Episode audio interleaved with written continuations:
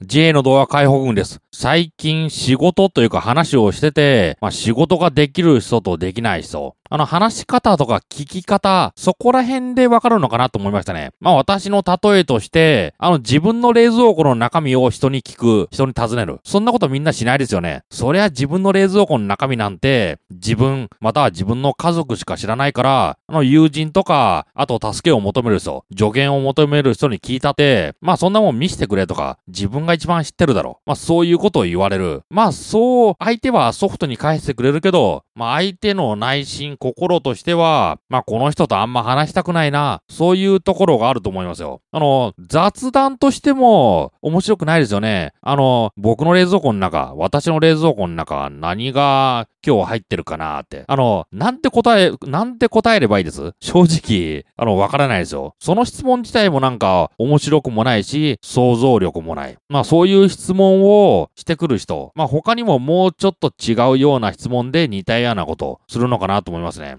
あの、例えば、車の知識がわからないと言って、相手、あの、車に対して知識のある人に尋ねた質問として、車検証の番号を教えてくれ。自分の車何か教えてくれ。あの、あるんですよね。あと、IT 関係の人にある質問で、パスワード忘れたから教えてくれとか、ID 忘れたから教えてくれ。まあ、正直聞く質問じゃないですよね。そんなもん知るかって。確かに、I、ID とかパスワード、まあ IT 系のことですけど、あの、知らなければ IT 詳しい人だって聞けないですからね。あの、パスワードなくしたなくなっちゃったから、なんとかしてログインできないか。あの、それできたら、人の、人のシステム侵入できちゃうってことじゃないですか。そんなことないですよね。あの、パスワードなくしたら、まあ、の、もう一回手続き取る。そう、もう一回手続き取る。そういうことをしないとダメですからね。あの、正直。まあ、あと、車の、あの、車検証の番号とかわからない。な自分の車、車見に行って、そういう車検証の番号を調べる。それしかないんですよね。ですよね。あの、そりゃ、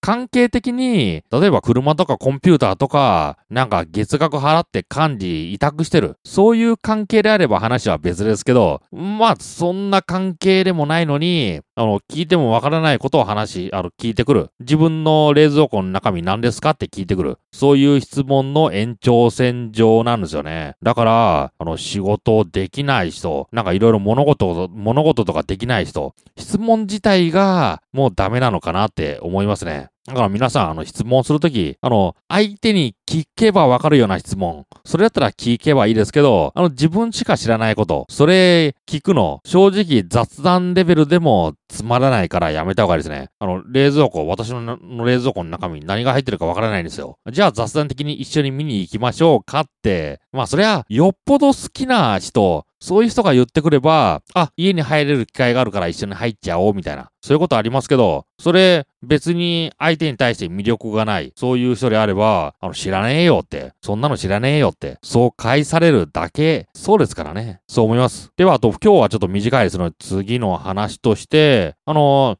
は、また話の話、話の話ですけど、何か、あの、相手から話題を振ってくる。その時に、その相手から話題を振ってきたんだったら、前提条件、それなりにあるはずだと思っちゃうんだけど、なんか話してて、こういう話題で話を振ってきたのに、全然話が噛み合わないよ。そういうことありますね。例えば通販の大手で、あの、ジャパネット高田とか、まあいろいろあるじゃないですか。まあそういうこと話してて、QVC という言葉が出た時に、え、QVC なんて知らないよ。っていう人いますね。まあ正直、まあ調べ、話を、通販という話題を振ってきたのに、大手の会社を知らない。そうなってくると、まあ何のために話をしたのかなって、そんな感じがしてくるんですよね。